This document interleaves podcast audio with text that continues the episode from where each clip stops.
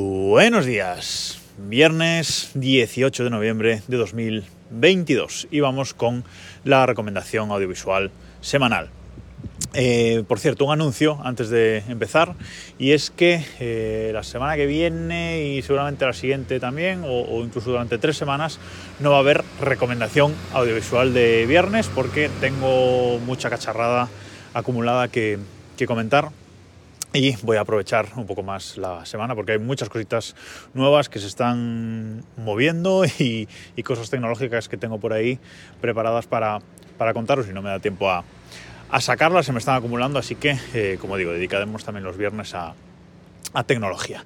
Y ahora sí, vamos con la recomendación. En el capítulo 143 de Desde el reloj de este podcast, os recomendaba el que vierais la serie El cuento de la criada, The Handmaid's Tale. The Handmaid's Tale. Siempre me cuesta muchísimo decir el título en inglés de esta, de esta serie. Bueno, el cuento de la criada, básicamente. Eh, que es una serie que nos cuenta pues, una realidad eh, paralela, digamos, a la, a la, nuestra, en la que Estados Unidos, o parte de Estados Unidos, se convierte en un país eh, autoritario, en un país con una fuerte eh, cultura eh, religiosa y un país que no respeta eh, los derechos humanos y, mm, bueno, pues han creado, digamos, una sociedad con diferentes estatus y cada persona tiene que cumplir un rol. y cada uno de esos, de esos roles, pues incluso va digamos que indicado con un color en la ropa, en la forma en la que visten eh, esos diferentes eh, estamentos de la, sociedad. Están eh, pues los comandantes, que digamos que son los cabeza de, familia, que van vestidos pues, con sus trajes negros como, un pincel. Están sus mujeres, que van vestidas siempre de, de verde, no con el mismo traje, aunque lleven trajes diferentes, pero siempre van de verde, incluso aunque se casen, pues llevan un vestido blanco, pero con un tono verdoso, siempre, insisto, van de verde.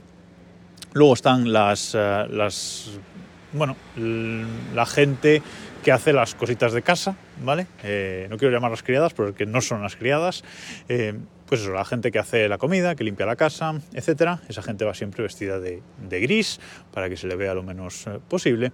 Y luego están las criadas, las criadas que van de rojo, las criadas que son las que engendran los eh, hijos de esas familias. Y no voy a entrar más, si no habéis visto la, la serie, no voy a entrar en más eh, spoilers. ¿Por qué?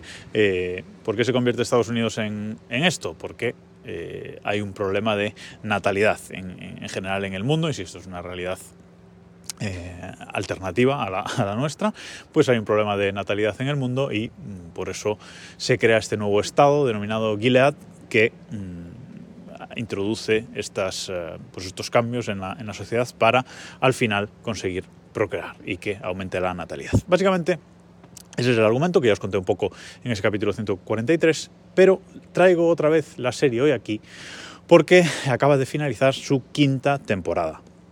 Esta, esta serie, creo que las tres primeras temporadas eh, van un poco en la misma en la misma línea o nos cuentan un poco eh, una misma historia y a partir de la cuarta y la quinta cambian las cosas. En la cuarta, bueno, no voy a entrar en spoilers, insisto, pero eh, cambia un poco el, enfoque de la, temporada y en esta quinta vuelve a cambiar el enfoque de la, eh, de la serie.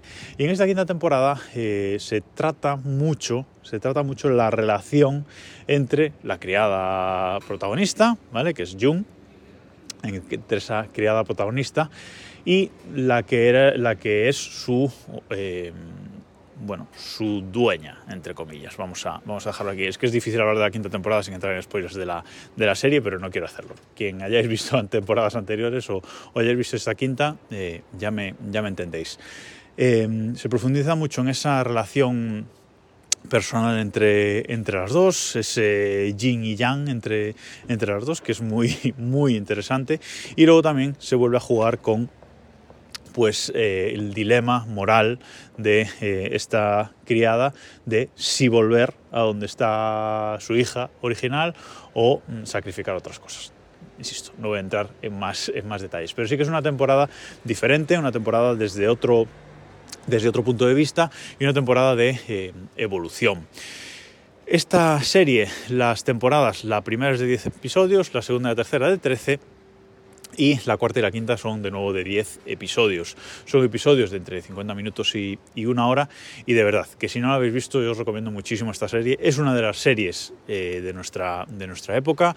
No se está hablando mucho, no la he visto yo mucho en la, en la conversación eh, durante esta quinta temporada, pero mm, insisto, creo que es una de las series de, nuestra generación y que hay que ver si no habéis empezado y estoy seguro de que os va a enganchar porque es una serie, eh, bueno, en realidad es de Hulu, ¿no? pero está hecha con mucha calidad, con mucho mimo, es una serie con una producción muy buena, una fotografía eh, espectacular eh, y os recomiendo muchísimo que la veáis. En España está en HBO Max para, para, poder verla, así que bueno, si tenéis el servicio yo creo que es una buena oportunidad, ahora que justo que ha acabado la quinta temporada, para verla.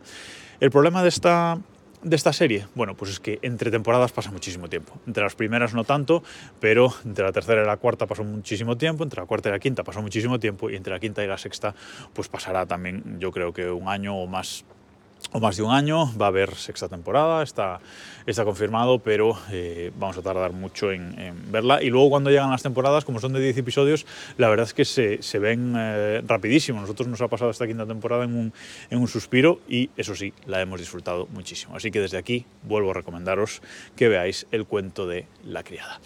Y nada más por esta semana. Nos escuchamos el lunes.